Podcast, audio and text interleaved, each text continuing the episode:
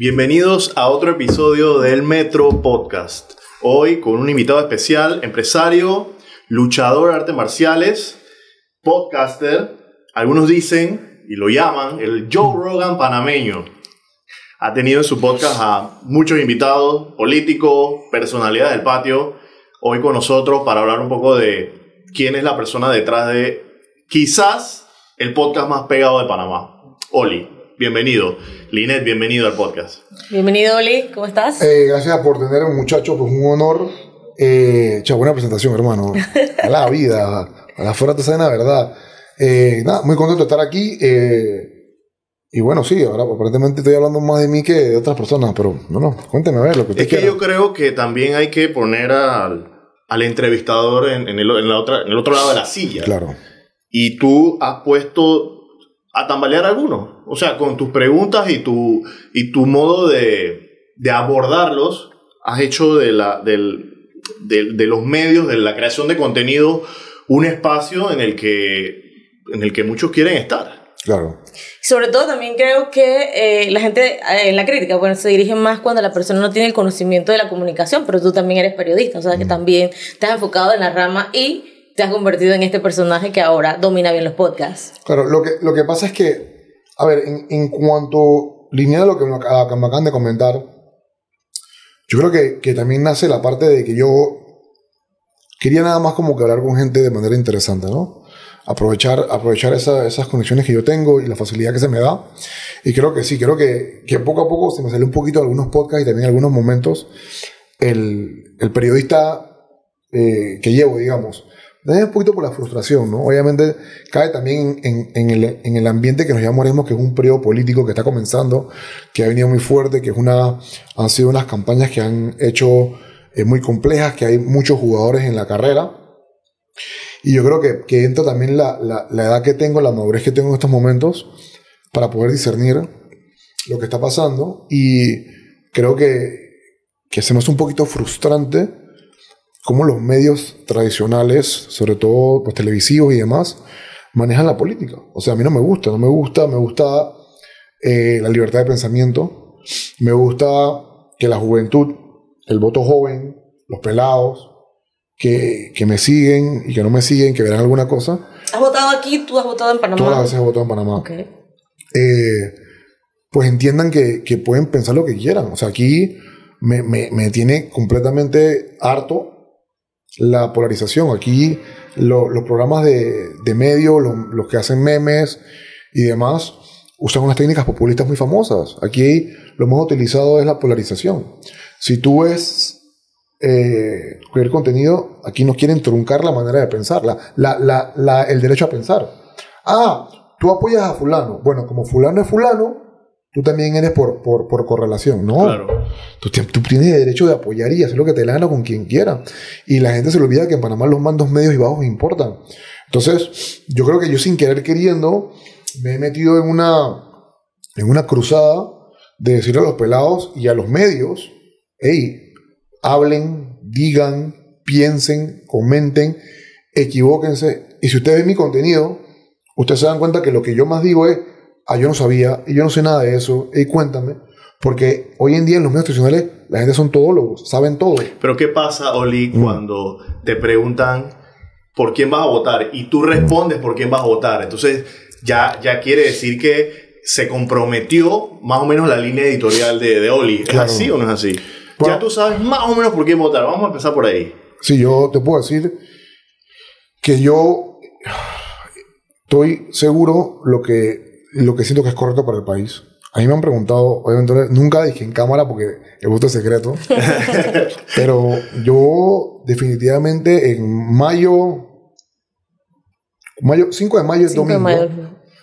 en mayo cu- 3, viernes, Ajá. yo voy a postear, yo voy ¿Por a quién decir vas a votar? por quién no voy a votar. Ah, ¿por qué no? Ok. O Yo sea no que voy a por decir default ya sabemos por quién votarías. Bueno, pero yo sé por qué no voy a votar. ¿Por qué?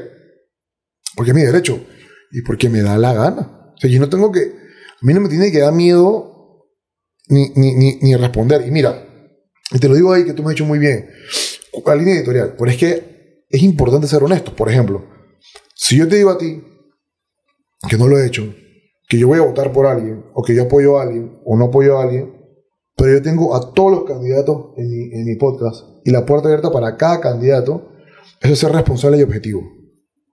Y respetuoso claro, también. Pero claro. yo no puedo ser un medio y solamente destruir a personas y tener los mismos invitados todos los días y pegarme en el pecho de que yo estoy siendo una persona ética o correcta o objetiva o que quiero lo mejor para el país. No. Yo estoy permitiendo que la gente que me ve tenga la oportunidad de conocer a los candidatos, de decidir por ellos mismos. Y si ustedes ven mis episodios, yo a todos los candidatos los trato con mucho respeto.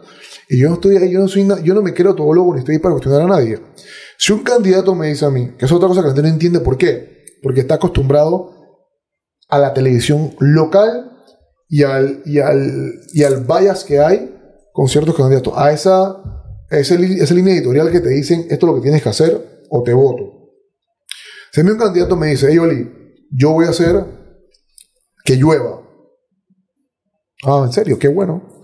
Que el público decida si le cree o no le cree. Que el público decida si eso es posible o no es posible. O sea, yo no subestimo al público. Yo no creo que el pueblo panameño es pendejo. Yo no creo que el pueblo panameño es tan bruto como poder creer que un candidato puede hacer que yo no llueva. Ahora, Oli, por ejemplo, a ti te llegan DM de políticos Mm. pidiéndote acceso al podcast. Pero ¿qué pasa si uno de esos DM es de un político radical? Te voy a poner el caso más extremo. Mm, Un pichón de Hitler. mm. Y tú dices, libertad de expresión y aquí todos pueden hablar, Ujú. incluso hasta los más radicales. Discurso de odio, tú sabes, ¿no? Claro. todo lo que viene con el radicalismo. ¿Tú lo invitas? Porque tú apelas a la libertad de expresión. Ok, hay que ser. Hay una línea gris. Porque, chucho, un, un pichón de Hitler es un pichón de Hitler. Pero sí me pareció interesante, sí, voy a mentir, sí me pareció interesante. Claro que sí, te voy a decir por qué. Yo, yo tuve a Saúl en mi podcast. Y Saúl me dijo a mí que es la primera vez que lo dejan hablar en una entrevista. Tipo me pareció encantador. Que tipo me parezca encantador. Ahora no pueden salir a decirme que yo soy comunista. Porque yo traté de decirle, brother, ¿sabes qué? Tú piensas en esto, yo pienso en lo otro, pero no tenemos por qué faltarnos el respeto. Porque eso es otra, lo que toca hacer es otra de las razones por la cual está el país como está. Porque quieren hacernos creer que la única manera de llevarnos bien es que pensemos igual. Y no es así. Y, y- y te voy a dar un, ejemplo súper específico. Yo invité a mi podcast a Iván Chanis, fundador, no, el presidente de la Fundación Fundación Iguales. Iguales. Y depende de tu definición de lo que es radical, tú podrías decir que ese discurso es radical. Porque no tiene leniency. Entonces, ahí es donde entra el tema, que es un compito complejo, el tema de los activistas hoy en día, que sí que no, pero Iván y yo somos buenos amigos. Y yo lo respeto mucho. Y apoyo muchas cosas que él dice. Pero en el podcast, que, y lo vayan a ver, en el podcast que él y yo estamos, uno al lado del otro hablando, y le digo, ¿sabes qué? A mí no me parece que el lenguaje eh, inclusivo, yo no creo en eso, a mí no me parece. Y él dijo, ah, bueno, pues no quiere decir que yo no lo respete, y él no tuvo ningún problema por mí. Pero, ¿qué hace el, el, el- los medios en general? Que porque yo no opine como él, ya somos enemigos. No, para nada, todo lo contrario. Entonces, si yo traería un pichón de Hitler a hablar conmigo, ya creen que me parecía muy interesante. Pero obviamente sería interesante porque eh, yo quiero ver qué dice. Y yo creo que a veces dejando que las personas hablen es la mejor manera de que la gente sepa lo absurdo que es su propuesta o lo absurdo que es su, su, su narrativa. ¿no? Pero ¿qué pasa, Oli, si el discurso de esta persona escala a unos niveles de que comienza a separar por superioridad, superioridad ra- racial, para Ujú. ponértelo de esa forma, y, y- y utiliza tu espacio para ese tipo de, de discurso? ¿no? ¿No te parece que ahí hay como una línea bien peligrosa? Bueno, es una línea muy peligrosa, pero eh, esa es la línea que vivimos. O sea, ¿en qué mundo tú crees que no hay peligro? Pero lo puedes editar, le editas algo. Lo puedes editar, pero tú no puedes ser tampoco injusto. Pero lo que te digo es lo siguiente, también ahí tú tienes que ver que, os digo, no es que yo voy a apoyar ese tipo de cosas ni nada, ni mucho menos, y trataría de hacer otro podcast para poder, pues, balancear esa idea. Eh, pero ahí también es lo que te digo, o sea, es mi trabajo proteger a los hijos ajenos. No, el papá en su casa, la mamá en su casa, tienen que educar a sus hijos para poder discernir entre lo correcto y lo incorrecto. No es, no es el medio. O sea, es una manera que la gente le quiere traspasar la responsabilidad a nosotros los periodistas, que no es mi responsabilidad.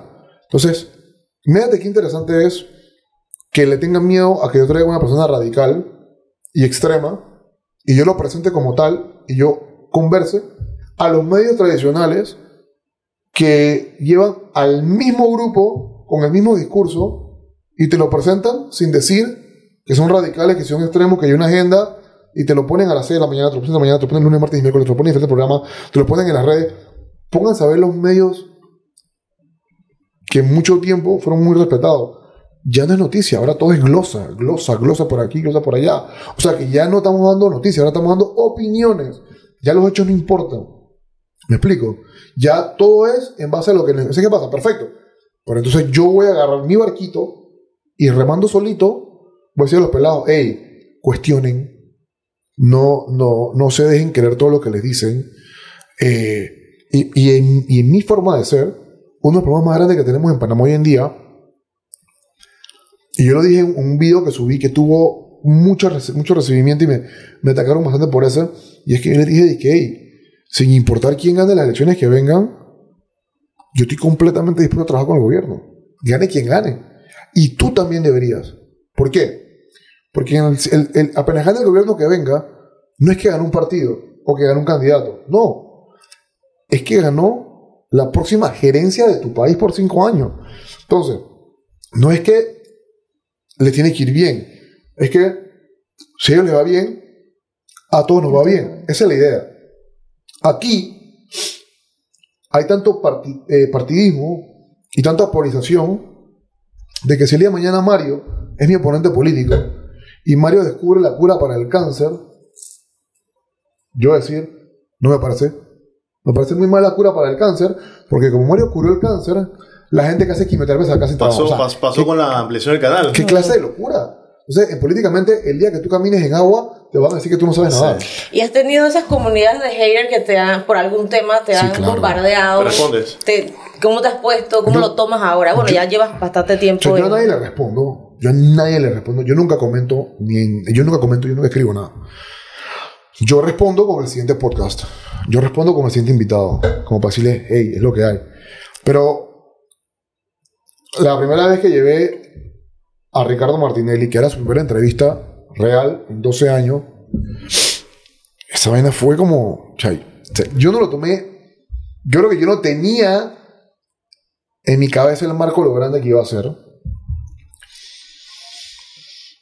Yo no estoy invitando ahí a un político y yo soy un juez. Yo estoy invitando a un señor de 70 años que fue presidente, que quiere conversar conmigo de lo que ha hecho y yo tengo todo el derecho de hablar con quien yo quiera. Eso fue una locura. Una locura. Poli, ¿Y qué tienen en común Martinelli, Mm. Lisa Hernández, Gaby Carrizo y Cafu Banton? Mira, ¿qué tienen en común? Lo primero que tienen es que la gente quiere escuchar de ellos.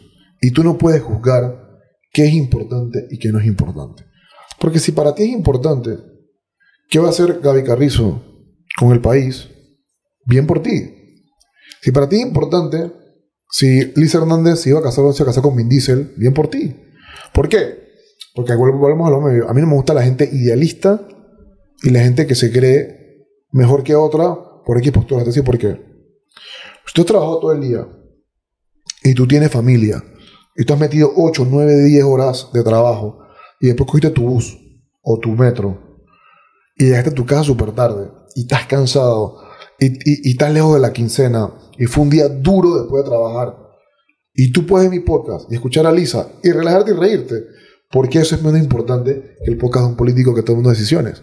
O sea, aquí la gente subestima y quiere ponerle como una línea directa a lo que es y no es correcto. Y todo es súper subjetivo. O sea, nadie es dueño de la verdad absoluta, ni yo, jamás. Todo lo contrario. Y yo me resguardo siempre con eso. Yo digo, lo que diga, lo que diga yo es mi opinión en base a lo poco que sé, a lo que he investigado y a mi, y a mi educación. Pero eso no quiere decir que yo que yo esté correcto. O sea, entonces, ¿qué, ¿qué tienen en común estas personas? Bueno, todos quieren ser escuchados, todos son figuras importantes para Panamá, todos representan una diferente idiosincrasia, clase social, clase política, porque todos somos políticos. Mira, es una vaina que yo se lo he dicho a todo el mundo. Todos somos políticos. ¿Por qué? Porque cuando tú pagas en la escuela de tus hijos, cuando tú pagas de luz, cuánto cuestan tus medicinas, cómo tú te transportas, toda decisión de tu vida arranca de la política, arranca del gobierno. Y lo que te decía que, quería cerrar esa idea era de que una de las cosas que a mí me, me mantiene muy molesto es que hoy en día tú te levantas y lo único que te bombardean es que estamos mal, que estamos mal, que todo está mal, que todo es culpa de esto. Que Entonces, ¿qué pasa? Claro, tú como, como medio, ah, ese es mi trabajo. Tú como político dices que ah, es normal. Pero tú como ciudadano panameño, que no tiene absolutamente nada que ver con eso, definitivamente los niveles de estrés aumentan, la, la positividad baja, la esperanza del pueblo baja, y eso afecta directamente cómo manejas tu hogar, cómo vas en el trabajo, cómo te llevas con los demás, los planes que haces, cómo tú recibes al, turista. O sea, es un ecosistema que va más allá de, de, de, lo, de lo político. Y lo otro que me parece una estupidez que mucha gente promueve es que si tú tienes familia o amigos y piensan diferente en el político, no pasa nada. Hablen del tema y respétense. Eso de que no, no se habla de religión, de fútbol ni de política. Yo soy todo lo contrario. De eso es lo que tenemos que hablar. Eso tenemos que hablar y poder llegar a entender de que porque tú opinas diferente o quieres algo diferente es tu derecho y yo tengo que estar bien por eso. Tengo todo mi derecho a poder hacer mi caso, querer convencerte o no, pero yo creo que yo he hecho con el ejemplo, el hecho de que yo he recibido, obviamente ya es algo privado, pero yo he recibido políticos con los cuales yo no estoy de acuerdo, con los cuales no me gusta su speech, con los cuales no creo que es lo correcto, pero yo les doy el respeto que se merecen, la amabilidad y hasta a nivel personal me caen bien. No te puedes negar que no. Yo con todos los políticos he tomado café, con la mayoría he almorzado, con la mayoría he desayunado, eh, me han hecho preguntas y yo con mucho gusto a todos. Es más, te voy a adelantar algo. Yo estoy armando una iniciativa en la cual voy a caminar por todo el país y lo vamos a hacer por internet y nosotros vamos a hablar con la mayor cantidad de jóvenes para poder entregarles, como yo tengo esa facilidad, le vamos a entregar a cada candidato eh, un documento de lo que nosotros creemos que deberían ser las propuestas y cómo ejecutarlas. Y se las vamos a dar a todos. Porque no es que yo quiero que un candidato lo haga, no. Yo lo que quiero es que todos los candidatos tengan esta información para que puedan hacer pues, las decisiones correctas para el país los ajustes. Y probar que eso no va en base a una línea, porque es lo que te digo, se ha perdido mucho la, la, meta de, de, un gobierno, que es mejorar el país. No es ni ayudar a un partido, ni que tú tengas razón, ni joder a nadie más. Ok, has hablado eh, un poco, bueno, que tienes todos los, los, los tópicos, tienes política, tienes farándula, y que estás abierto un montón. ¿Qué pasa con la religión? ¿No te ha llegado todavía alguien que quiera hablar de religión? ¿Algún pastor? ¿Algún sacerdote? ¿Cómo, cómo va ese tema? Tuve, tuve un momento, que lo pueden buscar, un momento eh, eh, complejo con, con K4G, en el podcast de él, que tocamos un video de religión. Mira, yo hasta los 15 años quise ser sacerdote. Yo estudié mucha teología, soy, mi familia es católica, pero yo he estudiado mucho de otras religiones, me encanta el tema. No sabíamos esa parte sí, me encanta el tema. Yo decidí que, bueno, que puedo ayudar más al país y a mi gente, pues no, no, estando en, el, en ese tipo de perfil. Eh, soy eh, muy creyente, pero te diría que, que el tema religión en Panamá le tiene mucho miedo. La gente es muy conservadora con el tema de religión. Eh, a mí me comentan mucho religiosos y creo que hay una mezcla de, de lo, que es lo, que, lo que es lo correcto socialmente, lo que es lo religioso y la libertad de pensamiento. Entonces, se contradicen mucho y yo creo que, que bueno, que hay estudios que, que, prueban que mientras más religioso el país y más fe hay, pues eh, mayor desigualdad también obtiene, ¿no? Porque que haya, que haya, que haya, correlación, no es que haya causa. Eh, creo que se dice en español. O sea, correlation y causation. Lo que pasa es que, por ejemplo, en los países como Brasil, para dar un ejemplo grande, o Panamá, que hay mucha fe y mucha creencia, la gente deja mucho a lo que Dios quiera. Es la voluntad del Señor. Y en los países que no, la gente entiende que depende de uno, no, hay que darla, hay que hacerlo, hay que hacerlo. Sea, hay muchos temas que son antropológicos, eh, sociales y religiosos que van de la mano, que son interesantes hablar, pero cuando tú empiezas a hablar de religión y haces relaciones con estudios o data, la gente no quiere hablar de eso. Es Por- que tal vez la parte irracional está relacionada con, con la religión. Claro. No, no lo digo en el mal sentido, sino que eh, el, el raciocinio, cuando le metes raciocinio y cuando le metes data eh, a un argumento religioso, mm, parece que chocas contra, claro, contra algo tocas, más grande. tocas la fe. O de repente cuando eh, presentas datos más novedosos, recientes investigaciones, la gente se quedó con lo del pasado. Entonces, Sí, A mí no me gusta. es difícil. A mí no me gusta nunca meterle a la gente como chorizo. ¿Sabes? Que, que no son los chorizos. Temas que no. Si el tema llega y alguien quiere hablarlo, yo, yo ya invité a Monseñor. Invité también a un rabino. Estamos en proceso porque yo haciendo los podcasts hasta tres meses de anticipación. Pero esos temas a me encantarían, me encantarían tocarlos. Eh, para mí es muy importante la fe y la religión, independientemente de lo que yo crea o no crea, porque en, en el caso de mis papás, yo he visto cómo a lo largo de la vida la fe y la religión sí los ha sostenido. Entonces, también hay un punto que tú dices, bueno, no importa si es verdad o no es verdad lo que yo creo, con tal de que funcione.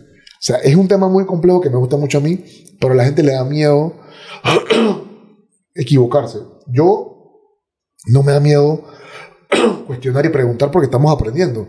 Pero hay gente que, que, que por eh, adoctrinamiento religioso piensa que ya es pecado cuestionar o preguntar. Eh, yo era muy amigo del, de- del padre Rómulo, que ya falleció. El, la última iglesia fue en San Francisco de la Caleta. Antes eso fue Santa Marta en El Dorado. Y ese padre me dijo a mí, hey, tú, lo que tú me quieras preguntar, pregúntame, no tengas miedo. Eh, o sea, un millón de cosas. Y, y esa fue la línea que él, que él, me, que él me llevó. Y así yo pienso que es. Y, y definitivamente que, que lo que pasa es que al final, para las religiones es muy fácil mantener como un status quo. Por eso ustedes se dan cuenta, el, papa- el, el, el, el- papa que tenemos actual ha cambiado mucho esas cosas, ha retado mucho a la gente. Es a lo tildan de comunista.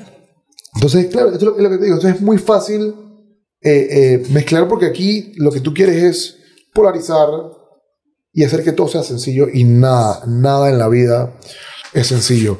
Pero sí, definitivamente pueden esperar pronto unos buenos temas de religión. Y claro que me gusta que, que la gente comente y me diga, no, eso no es así, César. Porque en, en- en los comentarios entre la gente se, se, se permite que ellos aprendan más.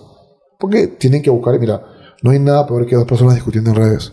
Porque se meten a Google y buscan hechos y buscan esto y tú te das cuenta cómo van aprendiendo y se dan cuenta. Muchos se dan cuenta que están equivocados y siguen defendiendo su línea. Pero eso no importa. Eso es otra cosa. Pienso que nadie coge lo personal. Pienso que, que cualquier persona que tenga un medio no debe tomar nada personal. A veces es simplemente por, porque sí o porque no. O sea, eh, Oli, tú fuiste luchador.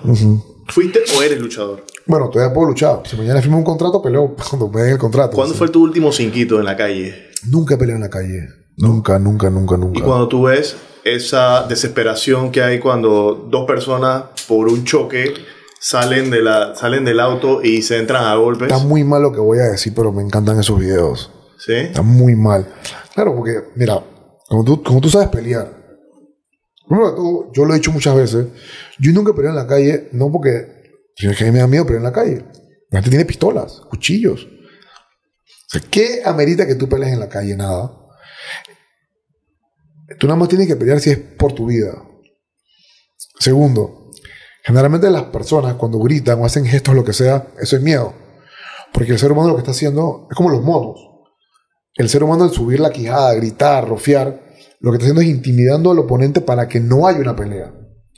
Si tú vas a pelear, ¿tú para qué vas a intimidar? Tú vas una vez al choque. Cuando yo veo estas peleas de la calle me gustan porque que están muy malas, porque a veces hay manes que saben pelear y tú ves cómo la técnica la sobrelleva. Después me gustan las peleas en Panamá porque los panameños saben como que los panameños tienen como que un sentido profundo del boxeo. O sea, ya saben cómo cuadrarse. Pero ¿quién, quién dice que mañana a ti- tú no tengas un, un temita en la calle, ¿no? Y el video viral de ese día sea Oli enfrentándose a un taxista. Digo, he tenido, he tenido temitas en la calle. Lo he evitado y me cuesta muchísimo. Y claro que me pongo muy molesto. Mientras más viejo estoy, menos me importa. Pero claro, eh, eh, cuando ya era más pelado, que tenía 23, 24, 25 años, que yo abrí el gimnasio que empecé a pelear, mucho peladito y mucho manes me referían en discoteca borracho. Dije, tú eres el man que pelea. Y yo estaba que ey, me volvía loco, pero, pero, pero nada, pues. Pero claro, o obviamente, yo creo que si un día me toca, me toca en la calle, pues, creo que yo lo que haría para evitarme un lío sería de repente como que tratar de dormir a la persona y no pegarle, para que no haya una lesión, pues, duradera, que no, no es un problema. Porque la gente, o sea, a ver, yo, yo pienso que si tú vas a pelear y tú vas a rofiar y tú estás dispuesto a pelear con alguien en la calle, creo que debería ser como la vieja escuela, pues vamos a pelear y listo. Pero hoy en día, un tipo te rofea, tú se la sacas y vas a poner una denuncia. ¿Qué, papá? Sí, si tú la quieres pelear, dice- hay que dejar la regla como son. Vamos sacándola y ganó Olga que ganó y para adelante. La gente dice que, bueno, no a la violencia, eh, eh, primero hay que agotar el recurso del diálogo, pero no es como lo más biológico del ser humano 100%. y, y del hombre, sobre todo, darse puños. 100%, ¿no? Y, y la mujer también es súper agresiva. Lo que pasa es que la mujer y el hombre son diferentes de manera agresiva. Esto es biológicamente comprobado. Eh, el hombre tiene mucho más fuerza que la mujer y es más fuerte que la mujer físicamente. Por eso que hay más maltrato psicológico de la mujer hacia el hombre y de la mujer hacia la mujer. Bueno, ahora que hablas de ese tema, eh, ¿cuál es tu opinión? Porque habido muchas figuras de la farándula en el tema de violencia doméstica, o sea, metidos allí. Eh, ¿Qué tú opinas de, de esas situaciones que se dan? Pero no solamente eh, de la farándula, en el país, en lo que va del año, por data, eh, se ha dado muchos problemas de violencia doméstica donde las mujeres han sufrido. ¿Qué, ¿Cuál es tu opinión acerca de eso? Claro, las mujeres, digo, todo el mundo sufre, ¿no? Yo, a mí me da mucha, mucho, mucho, me molesta ese tema, pues. Porque obviamente yo tengo un gimnasio hace 14 años y yo he tratado y he entrenado y he hecho muchos seminarios de defensa personal de mujeres. He recibido muchas mujeres con el tema. Pero ya tú ves la línea de, de que son muy similares todos los casos. Y la clave, que a mí la gente me pregunta es cómo, no es que la clave no es cómo te defiendes del tipo. La, la clave es cómo tú llegas a que eso no pase. Y, y te tengo que decir una cosa que no, no es solamente en mujeres. Yo no creo que, que la violencia doméstica tiene género. Yo no lo veo así. Hay muchos hombres que sufren y muchas mujeres que No, sufren. si hay hombres maltratados también. Lo que pasa es que No, pero es abrumador, digamos, las La estadísticas cifra entre hombres y en contra de mujeres. las mujeres, pues. O sea, por, por el, vol- el volumen y el corporal del hombre, obviamente hay como Pero una, ¿cómo- un cómo- desbalance. ¿cómo tú sabes Bueno, por las denuncias. Obviamente, 7 mil y pico sí. de, de iba- o denuncias. sea, eso- es que ese- eh, digo, yo lo digo porque es un tema que yo he estudiado a profundidad y es lo que tú acabas de decir. Por las de- tú sabes por las denuncias, pero ¿cuántos hombres que son maltratados no denuncian? Porque son hombres. Entonces, realmente no sabemos, y tampoco hay mujeres, en realidad no sabemos la cantidad de mujeres y hombres que reciben maltrato. ¿Me explico? O sea, no podemos decir que es abrumador la diferencia real. Sabemos la cantidad de denuncias. Ahora, también sabemos la cantidad de denuncias que se retiran. Sí. Es abrumador la cantidad de denuncias que se retiran. El tema es muy puntual a la educación. El tema es muy puntual a, a que hay que entender ciertas cosas. Eh, Escucho mucho, Oli, que hay un reclamo que se le hace a la víctima. ¿Por qué no dejaste al tipo? ¿Por qué no Mm. atendiste los red flags que te lanzó? Porque es siempre como progresivo. mm, sí, es o sea, el correcto. golpe no es como la, la primera intención, Claro. siempre hay algo detrás. ¿Ese reclamo es válido? ¿O no es válido? ¿O la víctima jamás Mira. hay que revictimizarla? La verdad es que el problema de, de llevar un caso X a la palestra pública es que tanto un psiquiatra experto en violencia doméstica tiene el mismo comentario en, en- en X, en Twitter, donde sea, que un man que no tiene idea de qué está hablando, no tiene que estar hablando. ¿Sabes qué pasa? Se le da mucha validez a cualquier tipo de comentario. Ahora, ¿qué pasa con esto que tocas de decir? eh, es complicado el tema de quién tuvo o no tuvo la culpa. Yo creo que en el caso de la víctima, o cuando alguien hace una denuncia, yo creo que hacen investigaciones pertinentes. Y claro, obviamente tú tienes que, creer supuestamente en la víctima. Pero las personas se pelean o se preocupan más por el status quo de los que no importan. Entonces, por ejemplo, si el día de mañana, Dios no quiera, un tipo le pega a una, una- a una tipa, ponte. Y la tipa dice que le pegaron. Si te das cuenta, el Me Too Movement, que era vamos a quererle a las mujeres porque sí, porque no, ha traído mucho backlash y ha destruido la vida de muchas personas y se ha dado cuenta de que no era como era. Existe la primacía de realidad. Y la gente tiene que calmarse un poco y dejar que las cosas anden. Hay que proteger a la víctima, pero si la mamá, el papá, el mejor amigo o lo que sea defiende al supuesto agresor, tú que no tienes nada que ver, no puedes decirle idiota, imbécil al amigo o a la mamá, porque es su familia. O sea, familia. todo el mundo tiene derecho a ser protegido, bueno, malo, feo, te guste o no te guste. Entonces, ¿qué ganas tú o por qué sientes tú que el mundo entero tiene que juzgar al agresor o defender a la víctima si para eso existe la ley, los estamentos de seguridad, el due diligence? Hey, en Panamá, y te lo digo, o sea, también se exageraron muchas cosas. En Panamá, eh, el activismo mezcla todo y, y la gente le da importancia a unas cosas que no importan. Te daré un ejemplo. Hace poco le pegaron a una, a una, a una mujer, X, un caso real. ¿Qué pasó? Metieron la demanda, lo metieron preso al tipo, están los cargos y probablemente el tipo vaya preso ocho años. Ella está bien, está recibiendo ayuda psicológica y ayuda física, ¿ok? Ese es el caso. La gente se está matando porque un tipo que no conocen en redes, que nunca han visto, opinó y que algo que no le parece al otro. O sea, ese, esos son los que, los que la gente gasta su energía. No, vayámonos a los hechos y a la realidad. Otra cosa, en Panamá, te lo digo, no existe una cultura de odio.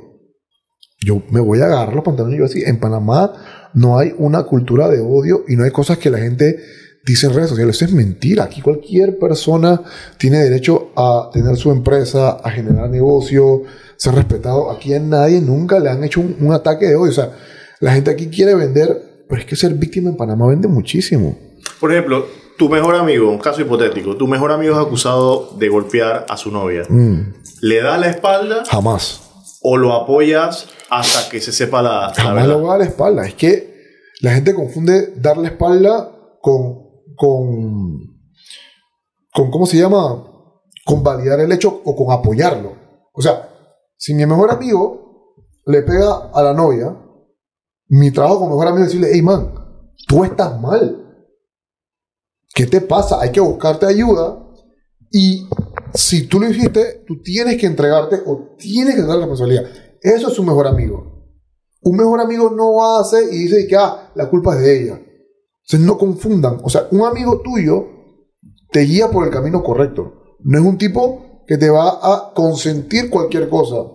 Entonces ahí es donde la gente confunde el ser o no ser buen amigo. Y también, hey, si yo me equivoco en lo que sea, el día de mañana, yo espero que mis amigos no me den la espalda. Eso no quiere decir que apoyen yo lo, lo que yo Claro. hago. Y, y es más, te voy a decir una cosa. Hay un caso muy famoso en Panamá de una mujer que, anda, que, que- fue novia de un tipo que el tipo le pegó. Cuando yo me enteré que ella andaba con ese tipo, yo le dije a ella, hey, ese mal le pega a las mujeres. Me lo han dicho tres personas de confianza. Es así, así, así, así. Vaya, pasó lo que pasó. ¿Yo qué hago ahora? Mi trabajo no es decir, yo te lo dije, no, todo lo contrario. Hey, no importa, porque nadie es perfecto. Y todo el mundo tiene derecho a cambiar. Si, si alguien fue un agresor o pasó algo malo, hey, tú no puedes criticar que alguien se enamore de esa persona porque la gente sí tiene derecho a cambiar. Sí puede haber un trasfondo de salud mental. Puede haber un desbalance hormonal un desbalance químico que se arregla con pastillas. O también puede. O sea, lo que te quiero decir es que al final la gente no puede ser tan dueña de la verdad y tan absoluta. Mira el caso de Johnny Depp, por un ejemplo. El tipo, hey, le, le destruyeron la vida. Ahora te diste cuenta cómo era la realidad. O sea, en la vida siempre hay que tener tú tienes que ir fiel a lo que tú vas y a lo que tú crees correcto. Pero definitivamente en la parte de la amistad, es más, si un amigo mío mañana, Dios quiera, que no, man, mata a alguien y el tipo va preso de por vida, ser amigo es ir a visitarlo en la cárcel. O sea, no, no es decir, no, no lo mató. O sea, la gente tiene que, que, que, que ser fiel y real y dejarle de importarle las opiniones de los demás. O tiene que ser muy consecuente con las cosas y también tiene que tener que, sin ser tan extremos, como pegarle a, la, a- como pegarle, como pegarle a alguien, pero si tu amigo o tu amiga le grita feo públicamente al novio o a la novia y es tu amigo, el amigo no es el que apoya el grito, el amigo es el que le dice, hey, brother, regaña. che, ¿por qué tú le gritas a esa man en la calle así? O tú le dices a tu amiga, hey, ¿cómo tú le vas a subir la mano a tu, a tu man? Te la van a sacar. O sea, y, y, y, y siempre nos vamos a los finales, pero nunca nos vemos qué podemos hacer nosotros mucho tiempo antes. Entonces yo creo que eso es una vaina que, que en Panamá, ahora te digo una cosa, a los dos, también ustedes saben cómo los medios aman esas, esos casos, por favor. O sea, la gente los usa para generar, para generar contenido, para, para, para... Entonces, por eso que yo eso nunca le doy...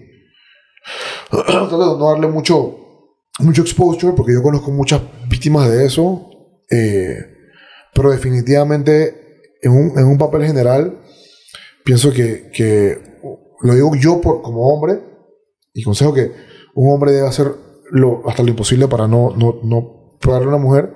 Y si tú piensas que tu novia, tu pareja o lo que sea, te, te está haciendo que llegue a ese punto, pues creo que, creo, creo que mucho antes tú deberías pues salir Claro. de ahí como con cualquier problema, ¿no?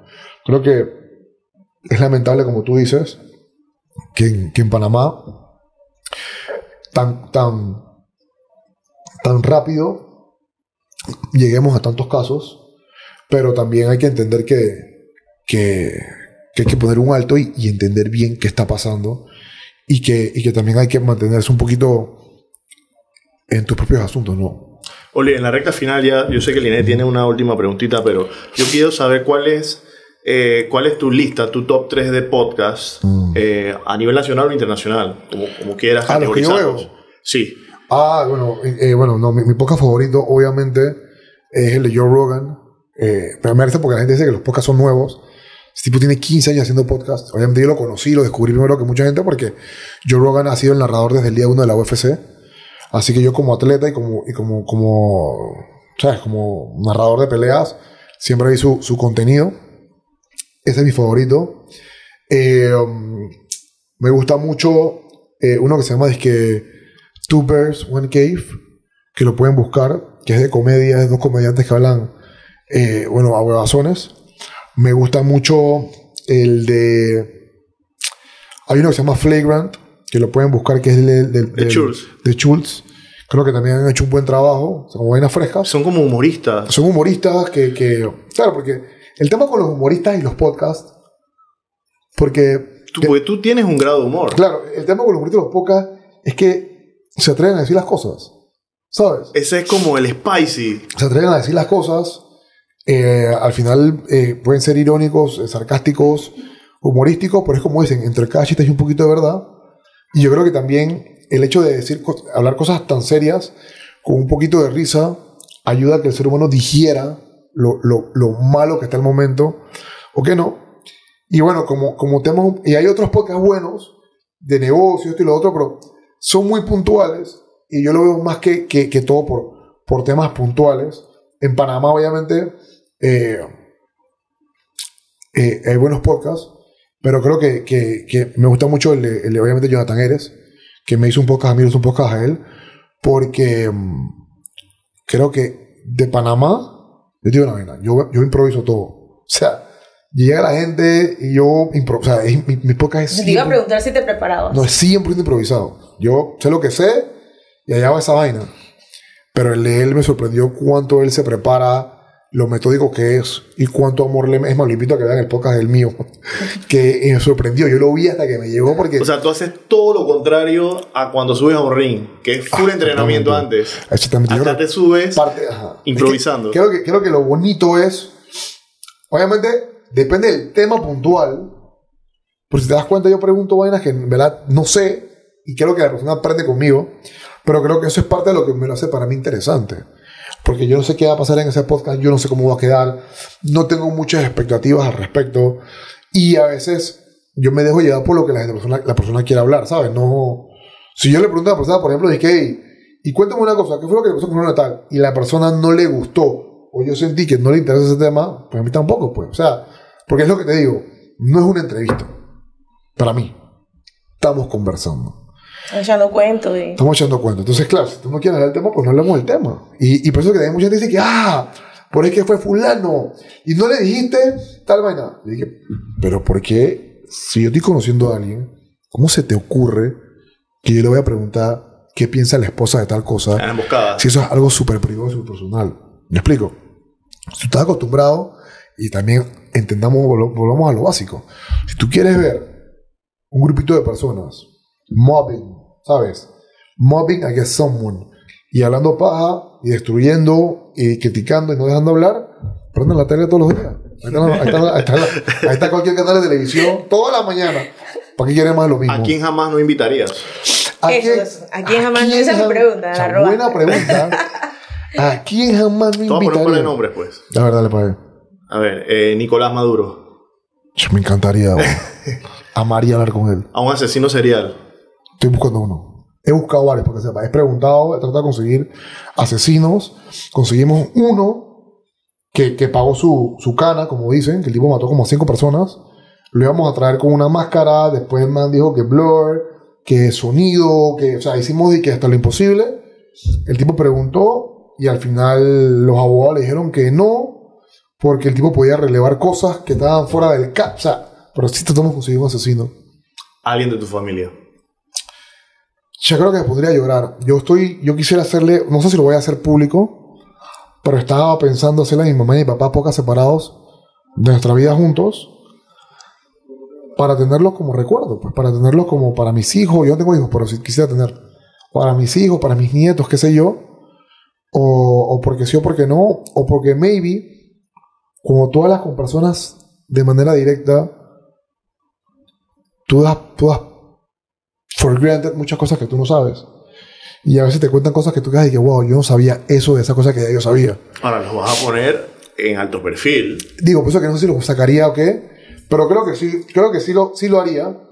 Pero mira, me gustó. ¿A quién no le haría un podcast? Yo creo que, ojo, si no le haría, ¿a quién no le haría un podcast? Yo No hay, nunca invitaría. no hay, na- no hay nada que tú no me puedas decir a mí que me eche echado para atrás. O sea, tú me puedes poner a mí la peor persona que tú creas que existe en el mundo y yo creo que sí conversaría con esa persona.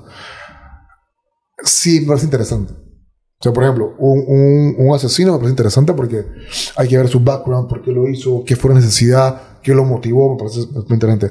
Nicolás Maduro, obviamente, me parece súper interesante porque el tipo creo que está un poquito delusional.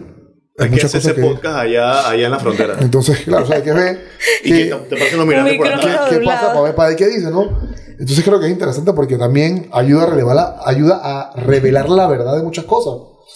Eh, yo creo que aquí no se hablaría, mucha gente no se hablaría, pero creo que es porque me parecería más que todo aburrido.